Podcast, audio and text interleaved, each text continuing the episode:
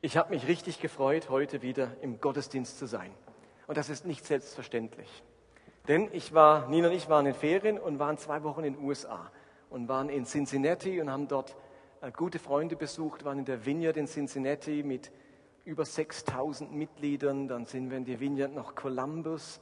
Das sind 10.000 Mitglieder. Und wir sind nach Crossroads, eine andere Gemeinde. Das sind 18.000 Mitglieder.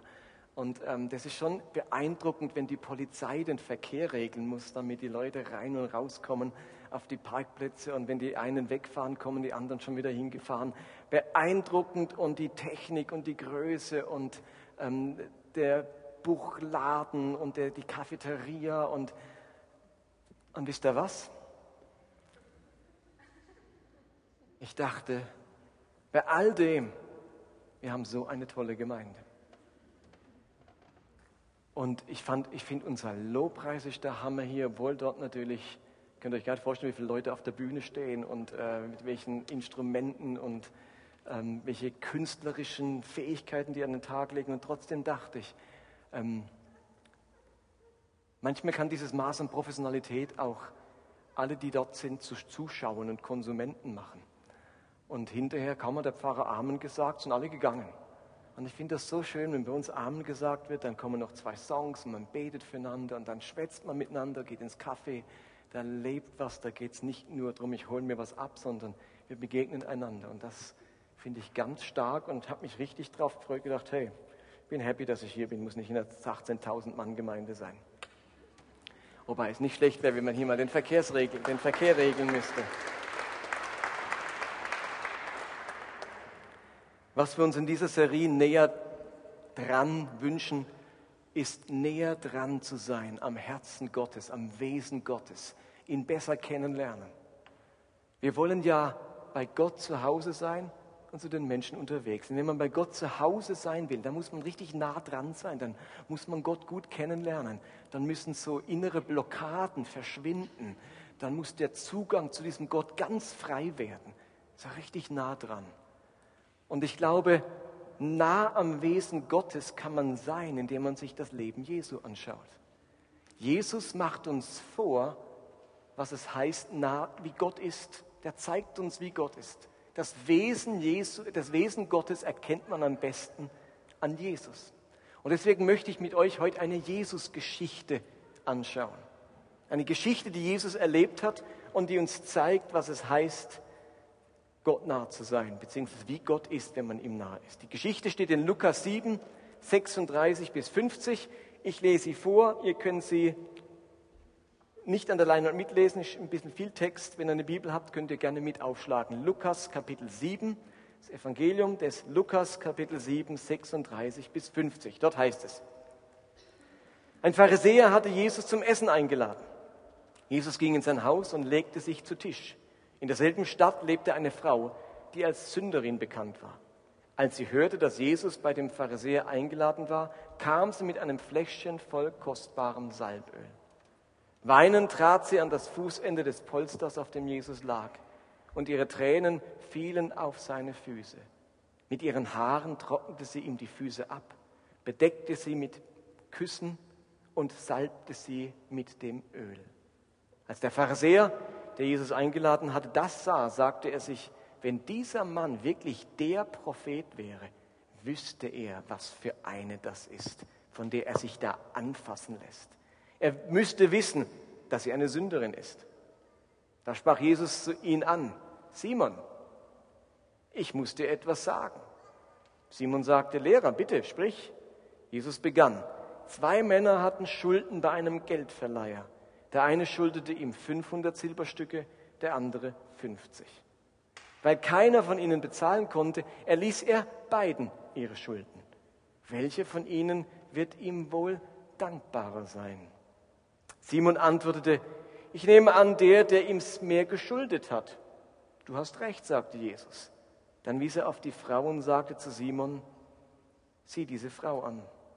Ich kam in dein Haus und du hast mir kein Wasser für die Füße gereicht. Sie aber hat mir die Füße mit Tränen gewaschen und mit ihren Haaren abgetrocknet. Du gabst mir keinen Kuss zur Begrüßung. Sie aber hat nicht aufgehört, mir die Füße zu küssen, seit ich hier bin. Du hast meinen Kopf nicht mit Öl gesalbt, sie aber hat mit kostbarem Öl meine Füße gesalbt. Und jetzt kommt der Schlüsselsatz. Darum sage ich dir, ihre große Schuld ist ihr vergeben worden. Darum sage ich dir, ihre große Schuld ist ihr vergeben worden. Eben deshalb hat sie mir so viel Liebe erwiesen. Wem wenig vergeben wird, der zeigt auch nur wenig Liebe. Dann sagte Jesus zu der Frau, deine Schuld ist dir vergeben. Die anderen Gäste fügten, fragten einander, was ist das für ein Mensch, dass er sogar Sünden vergibt. Jesus aber sagte zu der Frau, dein Vertrauen hat dich gerettet, geh in Frieden. Ich möchte euch diese Geschichte ein bisschen näher bringen, sie euch erklären, auslegen, was es damit auf sich hat. Hat man sicher schon oft gehört. Vielleicht gelingt es mir, euch das eine oder andere anschaulich zu machen oder vielleicht auch euch zu helfen, es neu zu verstehen. Unsere Geschichte hat ja drei Hauptpersonen. Da ist Simon, der Pharisäer, es gibt dort Jesus und eine Sünderin. Lass uns einmal diese drei Hauptpersonen näher anschauen. Und wir fangen mal an mit diesem Simon, dem Pharisäer. Pharisäer, was waren denn das genau? Pharisäer haben ja einen ziemlich schlechten Ruf unter Christen. Das sind so die, wo man sich sofort in die, auf die Seite Jesu stellt und mit Jesus denkt, ihr Pharisäer, unmöglich. Also wie könnt ihr nur? Ihr seid so Gauner, so Halunken, ihr nennt euch fromm und wir sind sofort auf der Seite Jesu gegen die Pharisäer. Das ist die falsche Perspektive. Wir sollten uns auf die Seite der Pharisäer stellen, denn dann würde Jesus auch uns ansprechen. So können wir mit Jesus an den Pharisäern rumnörgeln und vergessen vielleicht, was er den Pharisäern zu sagen hat. Wir sollten uns auf ihre Seite stellen, dann würden wir die Worte Jesu vielleicht besser hören an uns. Pharisäer waren eine Laienbewegung, eine Bewegung von Laien. Was heißt Laien? Laien heißen Menschen ohne spezifische Ausbildung in einem Bereich, aber mit einer großen Leidenschaft für diesen Bereich. Ein Laie macht ähnliches wie ein Profi, nur hat er es nicht gelernt. Er macht es als Laie, ungelernt, aber mit großer Leidenschaft. Er hat sich das, das Gebiet angeeignet. Es ist ihm ganz wichtig, dieses Gebiet. Man schätzt, dass es zur Zeit Jesu in Galiläa zwischen 4000 und 8000 Pharisäer gab. Das ist eine Menge. Man könnte sagen, Pharisäer, das war eine Bewegung von entschiedenen Juden. So wie es bei uns eine Bewegung entschiedener Christen gibt. Das kennt ihr, entschiedene Christen. Die wollen nicht einfach nur so Namenschristen sein, nicht einfach nur so heißen, die wollen entschiedene Christen sein. Und genauso müsst ihr euch Pharisäer vorstellen. Pharisäer wollten entschiedene, richtig tiefgläubige, hingegebene Juden sein. Christen gab es ja damals noch nicht. Im Gegensatz zu den Schriftgelehrten gibt es ja auch, was ein Beruf war, nämlich ausgebildeter Rabbiner waren die Pharisäer ganz normale jüdische Leute, berufstätig als Handwerker oder Händler, die aber ein hingegebenes und entschiedenes Judentum leben wollten. Schriftgelehrte waren Rabbiner, die haben das studiert, die haben das berufsmäßig gemacht. Pharisäer waren Handwerker, waren Händler, aber haben ihren Glauben total ernst genommen.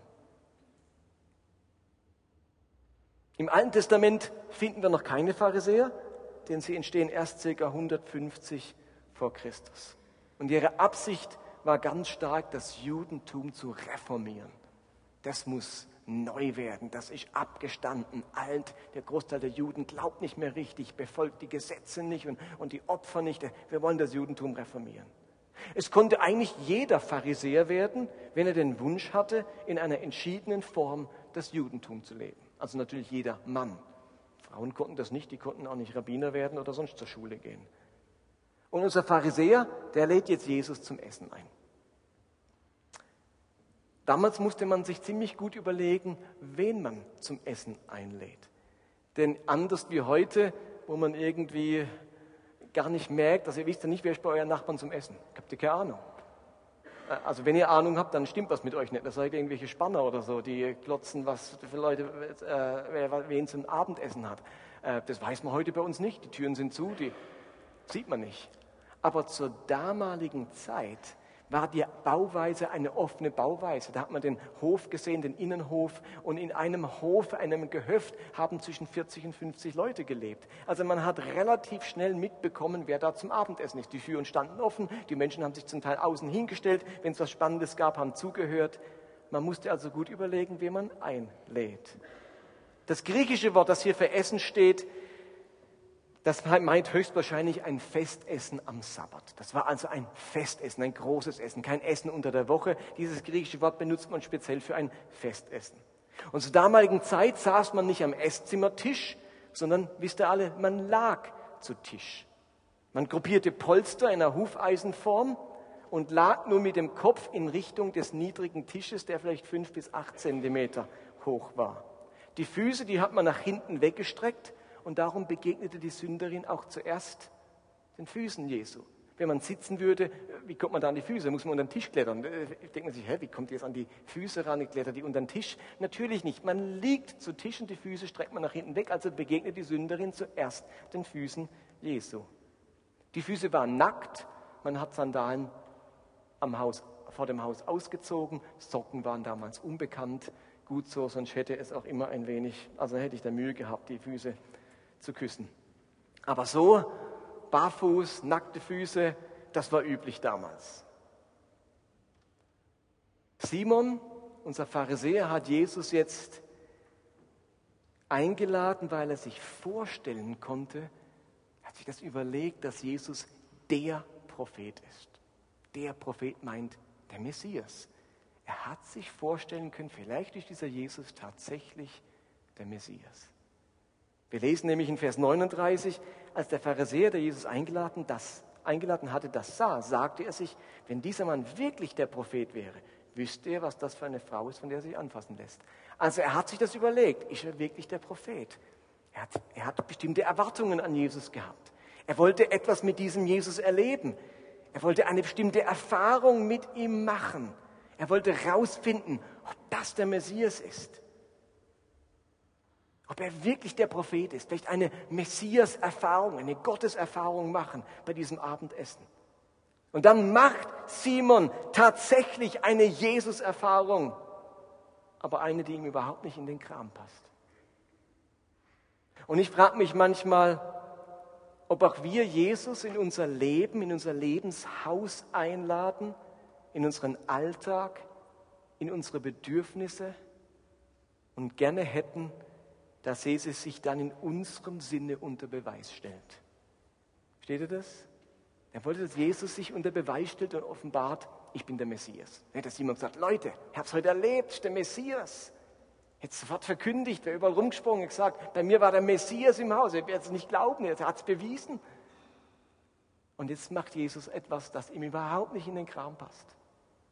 Und ich glaube, dass es uns manchmal genauso geht. Wir wünschen uns, dass Jesus in einer ganz bestimmten Art und Weise sich an uns offenbart, sich uns zeigt, sich seine Güte, seine Liebe, was auch immer unter Beweis stellt. Und dann macht er etwas, das uns nicht in Kram passt. Hast du das auch schon mal erlebt? Dass Jesus macht, dass dir nicht in Kram passt? Das gehört zu unseren Jesus-Erfahrungen.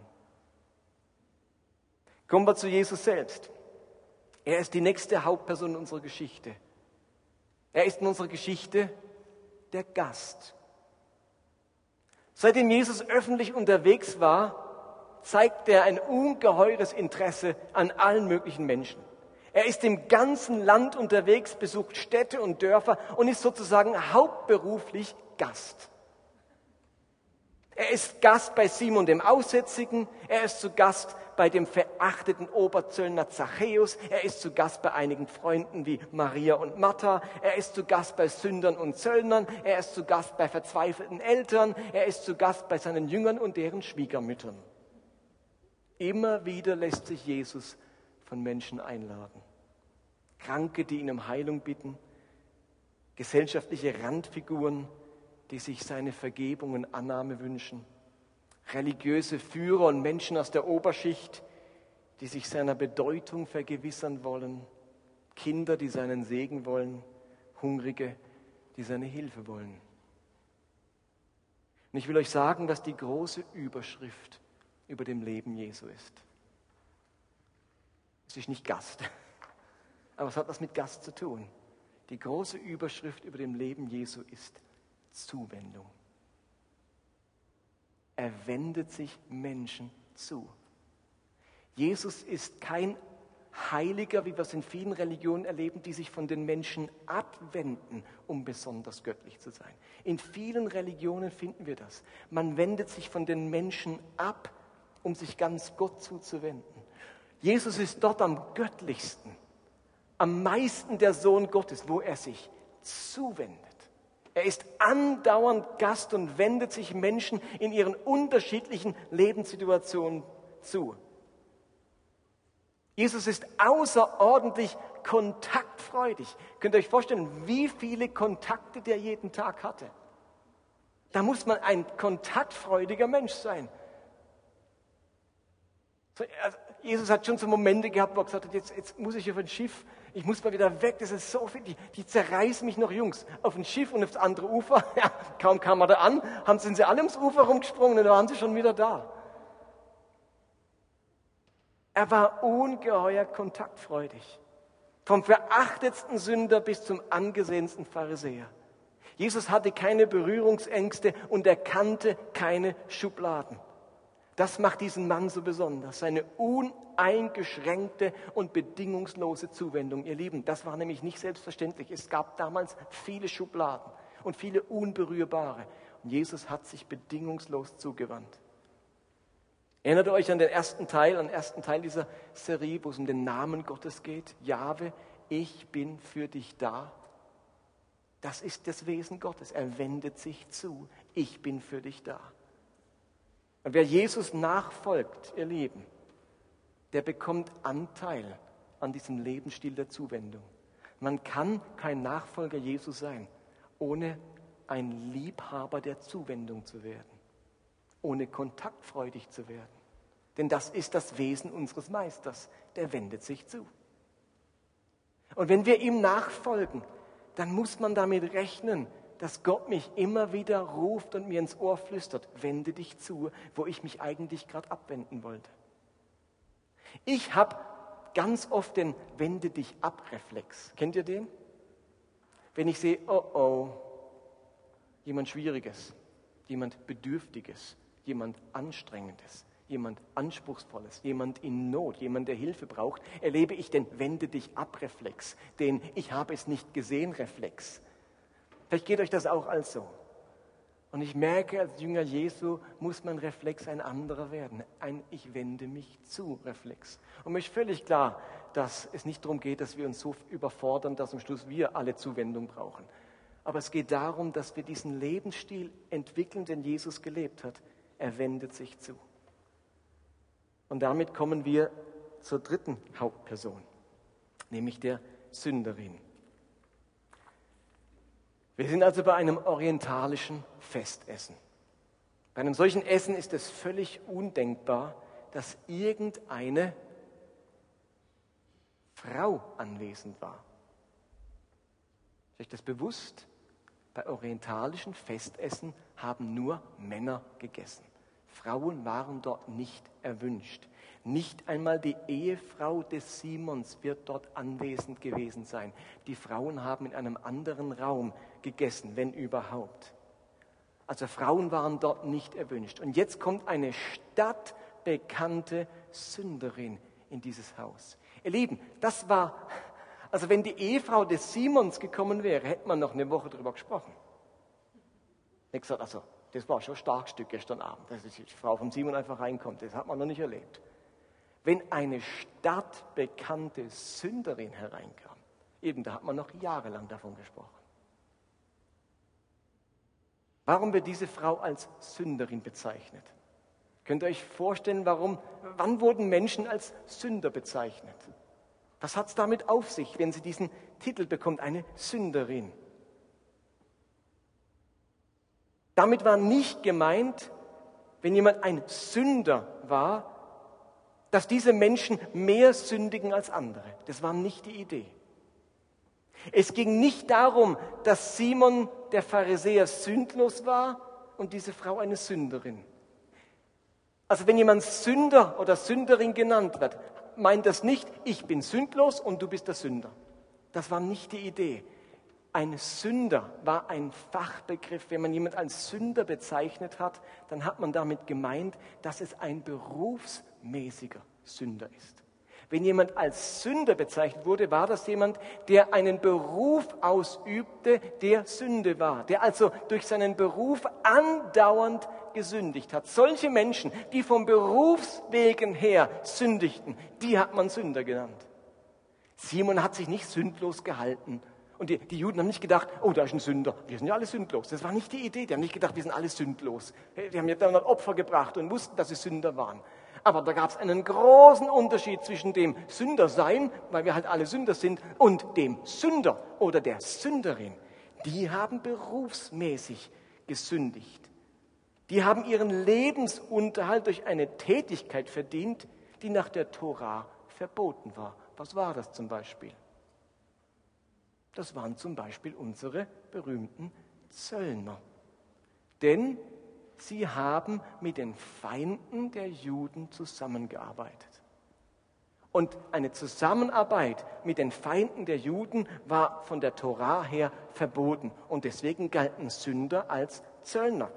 Aber zum Beispiel galten auch Gerber als Sünder, weil sie berufsmäßig mit, andauernd mit toten Tieren in Berührung kamen. Und das war nach der Torah verboten. Also waren sie Sünder. Geldverleiher galten als Sünder, denn Zinsen nehmen war im Alten Testament verboten. Also auch Geldverleiher waren Sünder. Die haben in moralischen Punkten aber sonst vielleicht nicht mehr gesündigt als andere, aber man hat sie als Sünder bezeichnet. Wenn Frauen als Sünderinnen bezeichnet wurden, dann gab es eigentlich nur zwei Möglichkeiten. Die waren keine Zöllner und keine Geldverleiher oder sonst etwas. Sie waren entweder Ehebrecherinnen oder Prostituierte. Das waren die beiden Möglichkeiten. Wenn eine Frau Ehebrecherin war oder vor allem Prostituierte, dann galt sie als Sünderin. Und da muss man wiederum zwischen zwei Arten von Prostituierten unterscheiden. Es gab zwei Arten von Prostituierten äh, zur Zeit Jesu. Da gab es, der Großteil der Prostitution war Armutsprostitution. Frauen, die in schrecklicher Armut ihren Körper verkauft haben. So wie wir das heute auch im größten Teil erleben. Daneben gab es auch schon zur Zeit Jesu wie heute sogenannte Edelprostituierte. Sie waren oft hochgebildet, emanzipiert und haben in entsprechenden Kreisen ihre Dienste angeboten. Und bei dieser Frau hier könnte es sich genau um solch eine Prostituierte gehandelt haben. Denn was sie mitbringt, da müsst ihr darauf achten, was sie mitbringt, ist, wörtlich steht das im Text, in der Übersetzung kommt das nicht so raus, aber wörtlich steht hier eine Alabasterflasche mit Myrrheöl. Das hat sie mitgebracht, eine Alabasterflasche mit Myrrheöl. Ihr Lieben, ihr könnt euch gar nicht vorstellen, wie kostbar das war. Ein, das, ein klein bisschen Myrrheöl für so eine Flasche hat so viel gekostet wie dem heutigen Kaufkraft von 3000 Euro. Heutiger Kaufwert wären 3000 Euro. Ich weiß nicht, ob ihr daheim so eine Salbe habt. Das konnte sie, davon konnte eine normale jüdische Frau nur träumen. Das war das Parfüm der gesellschaftlichen Oberklasse. Und ein Alabasterfläschchen, wisst ihr, was Alabaster ist? Das wurde in Ägypten hergestellt. Und das war ein speziell bearbeiteter Stein, den man so lange behauen, bearbeitet hat, bis er transparent wurde. Ein durchsichtiger Stein, so fein gehauen und geschlagen, dass er durchsichtig war. Das hat man nur in den Edelboutiquen in Tiberias und Caesarea kaufen können. In Galiläa irgendwo, in Kapernaum oder so, so ein Alabaster, das ist undenkbar. Haben die noch nie gesehen. Da musste man in die großen Metropolen Tiberias, Caesarea, Weltstadt damals Caesarea, nicht weit weg. Da hat man es in den Edelboutiquen gekauft, Alabasterfläschchen und Myrrheöl für 3000. Bang. Das bringt die mit. Das war keine, keine Frau, die, die aus, aus Armut heraus Prostitution betreibt. Also zwischen berufsmäßigen Sündern und den Gerechten bestand damals absolute Kontaktsperre, sogar Berührungssperre. Mit Sündern hatte man nichts zu tun, von denen durfte man sich nicht berühren lassen. Das war eine andere Sorte Mensch. Die waren gesellschaftlich komplett getrennt, die Sünder, vom Rest der Gesellschaft. Und wer diese Trennung nicht eingehalten hat, musste aufpassen, dass er nicht bald selber auf die andere Seite gehörte, die man eben nicht berühren konnte und mit denen man nichts zu tun haben durfte. So, und jetzt kommt diese Frau, diese Sünderin, diese stadtbekannte Sünderin herein und durchbricht die Kontaktsperre. Hätte sie überhaupt nicht dürfen. Und jetzt geht sie auf Jesus zu und gelangt natürlich zuerst an seine Füße und beginnt jetzt bitterlich zu weinen. Dadurch werden ihre Füße nass, die sie dann mit ihren Haaren abtrocknet. Liest man einfach so, mit den Haaren getrocknet. Auch da, Skandal. Eine Frau zur damaligen Zeit hat sich niemals mit offenem Haar gezeigt. Nicht einmal eine Prostituierte hat sich öffentlich mit ähm, offenem Haar gezeigt. Dass diese Frau jetzt die Füße abtrocknet, heißt, dass sie ihr Haar aufmachen musste und sich vor fremden Männern mit offenem Haar zeigt. Dann salbt sie seine Füße mit dieser kostbaren Salbe. Auch das war völlig ungewöhnlich. Niemals hätte man mit dieser Salbe die Füße gesalbt. Stellt euch vor, eine Salbe für 3000 Euro. Die Straßen draußen sind nicht asphaltiert, sondern staubig. Und ihr lauft barfuß rum. Würdet ihr jetzt diese Salbe auf eure Füße schmieren, wenn sie in fünf Minuten schon wieder staubig sind? Mit solch einer Salbe, die hat man wie Gel in die Haare geschmiert und hat sich die Haare damit gesalbt. Ja, ja, die wussten damals schon, wie man es macht. In die Haare hat man das geschmiert, aber doch nicht auf die Füße, die gleich wieder dreckig werden. Und dann küsst sie die Füße Jesu. Auch das hat eine Bedeutung. Der Kuss auf die Wange, das hat man mit Gleichgestellten ausgetauscht. Untergebenen hat man die Hand küssen lassen und sie gingen auf die Knie und haben die Hand geküsst. Für einen Fußkuss gab es nur zwei Gründe im Orient. Es gab nur zwei Gründe, warum man einen Fuß geküsst hat. Und zwar hat ein Sklave oder ein Leibeigener die Füße seines Herrn geküsst und damit zum Ausdruck gebracht, mein Leben gehört dir. Ich bin dein Eigentum. Der Sklave küsst die Füße seines Herrn, mein Leben gehört dir. Es gab aber noch einen zweiten Anlass für einen Fußkuss, nämlich wurde mir von jemandem das Leben gerettet. So hat man seinem Lebensretter die Füße geküsst und damit zum Ausdruck gebracht, mein Leben verdanke ich dir. Also die zwei Gründe für den Fußkuss war, mein Leben gehört dir oder mein Leben verdanke ich dir. Und die Simon war jetzt natürlich gespannt, wie Jesus sich verhält. Und Jesus muss jetzt Farbe bekennen. Die Frau hätte man ja sofort von der Tafel ähm, wegbringen können. Waren ja genug Bedienstete und Sklaven da. Jetzt muss er Farbe bekennen. Und er macht das mit dieser Geschichte vom Geldverleiher. Der eine schuldet 500, der andere schuldet 50. Ein Silberstück war ein Tageslohn. Also der eine schuldet 500 Tageslöhne und der andere 50 Tageslöhne. Könnt ihr euch ausrechnen, wie viel das ungefähr ist. Allen ist jetzt sofort klar, der Geldverleiher ist Gott. Wer die 50 Silberstücke schuldet, das ist in unserer Geschichte wer? Das ist unser Simon, der Pharisäer. Auch er hat Schuld. Er sieht sich ja nicht als schuldlos. Wer die 500 Silberstücke schuldet, das ist die Sünderin.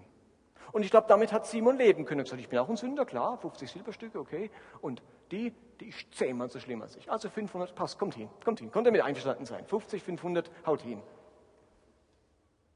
Beide bekommen ihre Schulden erlassen. Gott vergibt beiden. Das ist die Geschichte. Und jetzt kommt der entscheidende Satz. Ich sage dir, ihre große Schuld ist ihr vergeben und darum hat sie mir so viel Liebe gezeigt. Wem aber wenig vergeben wird, der liebt auch wenig. Jetzt kommt, ihr Lieben, der große Unterschied dieser beiden Personen. Was diese Sünderin hier mit Jesus macht, ist Ausdruck allergrößter Dankbarkeit. Sie ist sich bewusst, welch große Schuld ihr vergeben wurde. Und das macht sie dankbar und erweckt eine riesige Liebe zu Jesus. Simon dagegen ist sich seiner Schuld nicht sonderlich bewusst und damit auch nicht, welche Güte und Vergebung ihm Gott geschenkt hat. Und darum ist er nur wenig dankbar, darum zeigt er nur wenig Liebe. Und plötzlich wird diese Frau, die von Simon zutiefst verachtet wird, sogar zum Vorbild für ihn. Denn sie hat Jesus die Füße mit Tränen gewaschen. Simon hat ihm nicht die Füße waschen lassen. Sie hat seine Füße gesalbt. Simon hat Jesus keine Salbe für die Haare gereicht. Und sie hat seine Füße geküsst. Simon gab ihm nicht einmal einen Kuss auf die Wange. Ihr Lieben, wir denken oft, je frömmer wir werden, je heiliger wir werden, desto mehr lieben wir Jesus. Aber ihr Lieben, Frömmigkeit kann auch dazu verleiten, sich immer weniger bewusst zu werden, wie sehr man Barmherzigkeit braucht, wie sehr man Vergebung und Gnade braucht. Man ist ja so fromm. Und plötzlich wird vieles selbstverständlich. Und meine Dankbarkeit und meine Liebe nehmen ab. Im Lauf der frommen Jahre steigt dann nicht meine Dankbarkeit zu Jesus, sondern meine Erwartungen ihm gegenüber. Ihr Lieben, wenn in Simon das gesteckt hätte, was in dieser Sünderin steckte, dann hätte er Jesus die Füße gewaschen, ihm Salbe für seine Haare gegeben und vor Dankbarkeit einen dicken Schmatz auf die Wange, wenn in ihm das gesteckt hätte, was in dieser Sünderin steckte. Aber ihr Lieben, gegen diese Sünderin sieht unser Simon richtig alt aus. Richtig alt. Die Moral der Geschichte ist nicht, je, die Moral dieser Geschichte ist nicht, werde wieder ein großer Sünder, damit du richtig dankbar für Vergebung bist. Das ist nicht die Moral dieser Geschichte. Die Lehre dieser Geschichte ist, dass Dankbarkeit und Liebe Jesus gegenüber lebendig und frisch und groß bleiben müssen. Das ist die Moral. Dankbarkeit Jesus gegenüber. Und, und lieben heißt hier vor allem dankbar sein. Das muss lebendig bleiben. Das ist der entscheidende Unterschied. Gerade unser entschiedener Jude Simon, ein Reformator des Glaubens, einer, der für die Sache Gottes einstehen möchte, der verliert im Laufe der Jahre seine Liebe und Dankbarkeit zu Gott. Sein Glaube wird zur Routine, seine Frömmigkeit wird zur Pflicht und sein Eifer für Gott wird zu seiner Arbeit. Ihr Lieben, ich weiß nicht, wann du entschiedener Christ wurdest. Jemand, der für die Sache Gottes eintreten möchte. Aber die Frage ist ganz genau dieselbe. Ist dein Glaube Routine geworden? Ist deine Frömmigkeit deine große Pflichtübung im Leben? Spürst du in dir noch diese Dankbarkeit und überschwängliche Liebe Jesu gegenüber?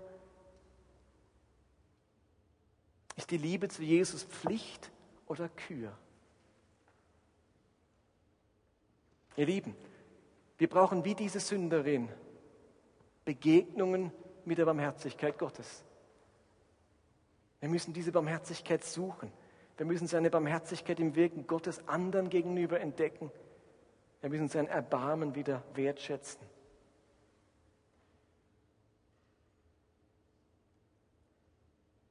Ich bin am Schluss und möchte noch einen gewahrten Gedanken bringen. Habt ihr euch mal überlegt, wer die Sünderin war?